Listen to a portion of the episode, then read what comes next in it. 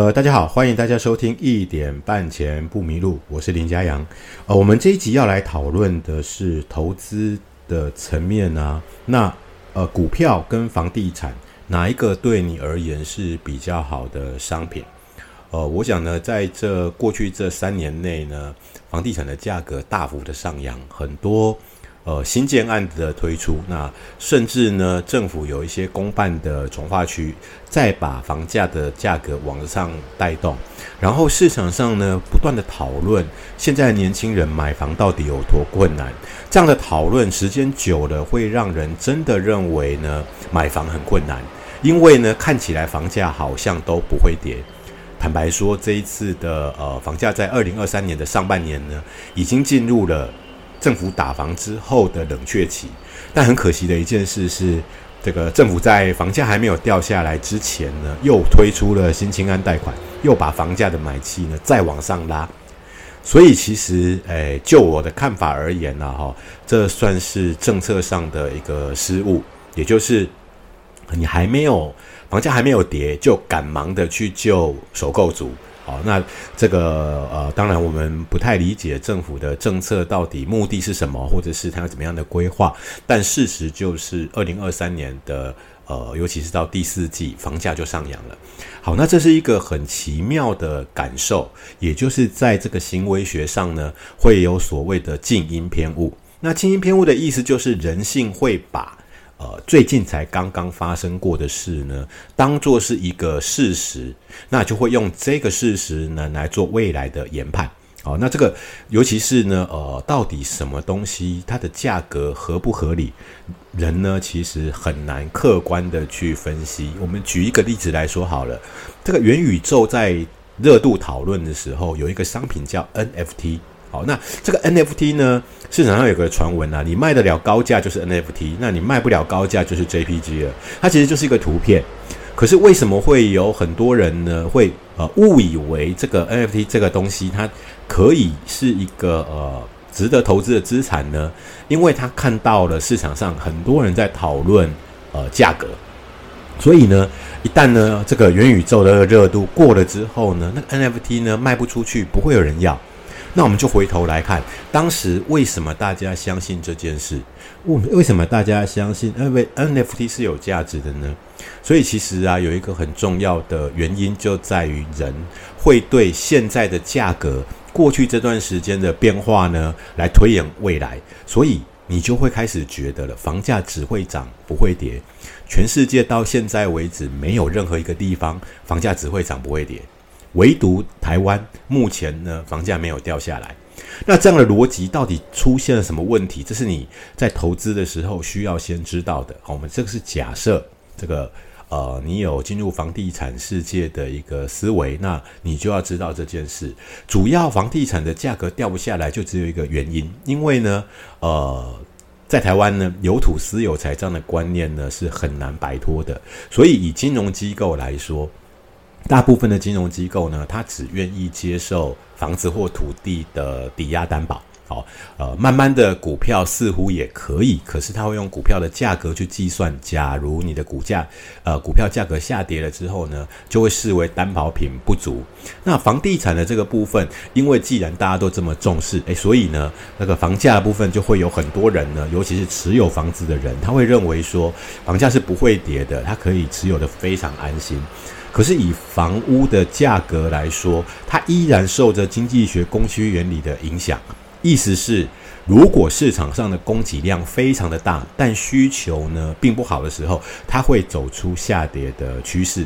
二零二三年的上半年就是这样的一个情况，因为需求呢不振，市场的确都在等房价掉下来。可是你一定要相信一件事：人性啊，可呃会做出改变的。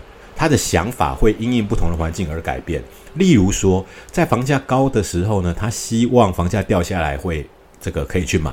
可是等到房价掉下来是一种明确的趋势的时候呢，人心又变了，他会觉得呢现在很恐怖，先不要买。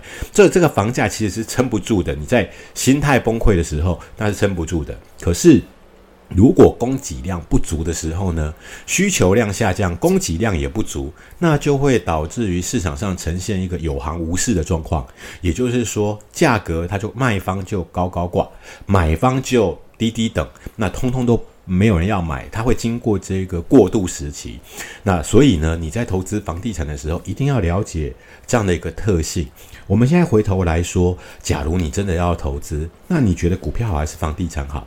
多数的人呢，他们会觉得房地产比较好，那就是我刚刚说的，因为他们呢现在看到的是房价没有跌下来，可是呢，实呃依照商品的特性而言呢，股票跟房地产是截然不同的。因为我认为，呃，当然这是我个人的观念，你可以参考，你不一定要相信。因为我认为呢，房子最主要的功能呢，就是用来住的，可是股票呢，唯一的功能呢，就是用来投资。所以你看，这两样商品的本质不相同，其实是不能对比的。但是如果我们把它拿到投资商品里面来谈的话，就要了解它的特这个特点了。所以我们现在先说明第一个部分，股票。那股票的投资股票的优点是什么？优点是股市有公开市场，所以呢，它有这个呃变现性高的一个优点。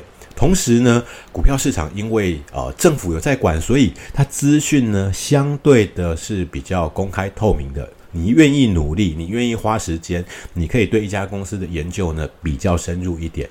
但是呢，股票市场也是有缺点的。股票市场的投资呢，不太像是定存一样，因为定存呢。你存了一笔资金在银行呢，然后呃一年到期的时候呢，就领取定存的利息。在这个过程的期间，你的本金是不会损失的。可是呢，股票呢，它会因为市场上的呃氛围趋势而产生价格上的波动。那大多数的人他会认为这个股价下跌的风险很大，所以呢，这个股市呃的缺点呢，它就是价格会变动。好，我们先来看看房地产。第二项房地产呢，优点是什么？那房地产的优点是我刚刚所说的，台湾人呢会认为呢有土司有财，甚至他会认为说，哎，我今天这个房子呢，我就一个人不止一个房产，他觉得可以出租给别人。可是，呃，他这样想法应该是没有错，但没有去想过，那如果没有人租的时候，你要承担哪些费用呢？这个待会我们来谈。那房地产优点是这样，他当然去这个银行做贷款的时候呢，呃，银行是接受这个抵押的。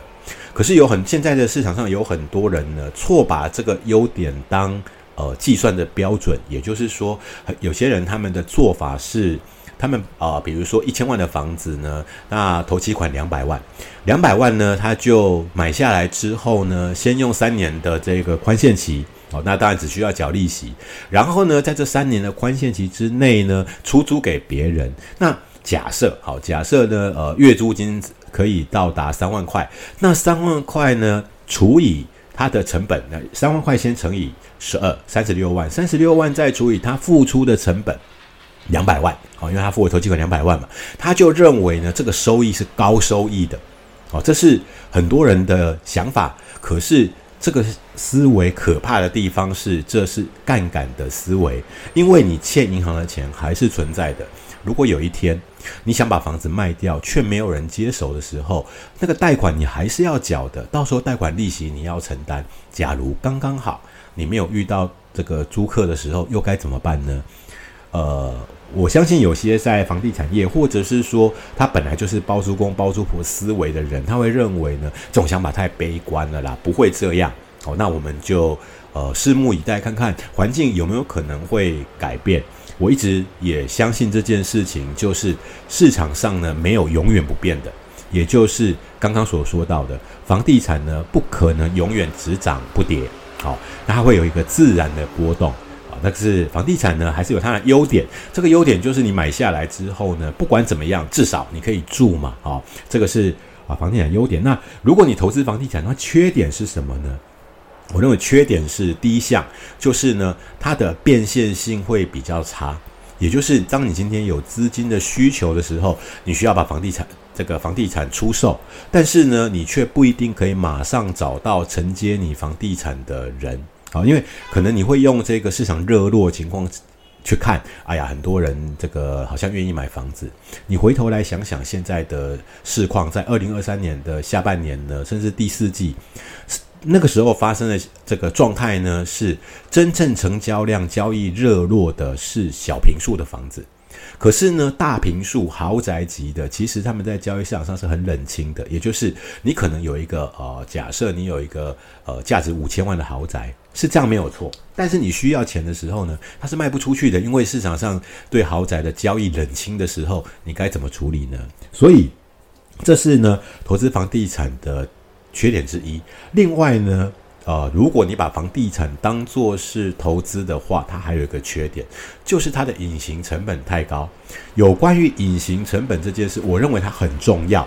可是大多数人谈的都是专家嘛，谈的都是政策，好，或者是呃地区，或者是这个有没有这个交通运输，有没有从化区，有没有市政单位，呃，它是不是可以左右都在涨价？所以呢，它是凹陷区，将来有涨价的空间。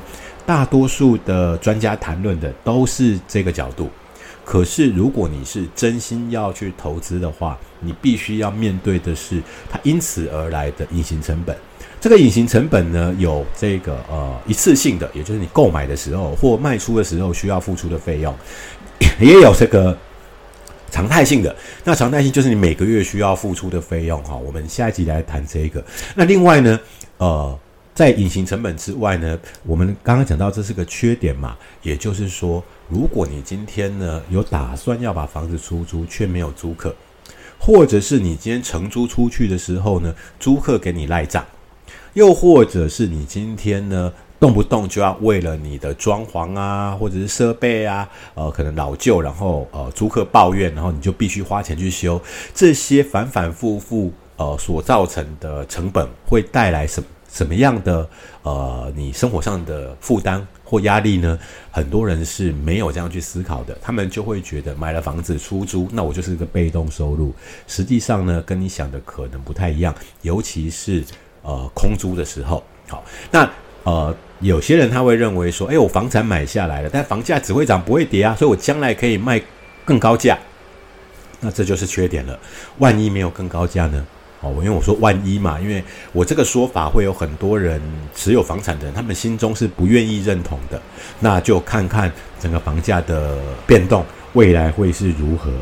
所以就投资的角度来说，我们今天没有谈到债券，是因为债券我们在上一期已经先谈过了。好，那呃，如果单纯就股票跟房地产而言呢，我会给大家的建议是，呃，房地产呢就是房子。房子呢，它的功能啊，就是拿来住的。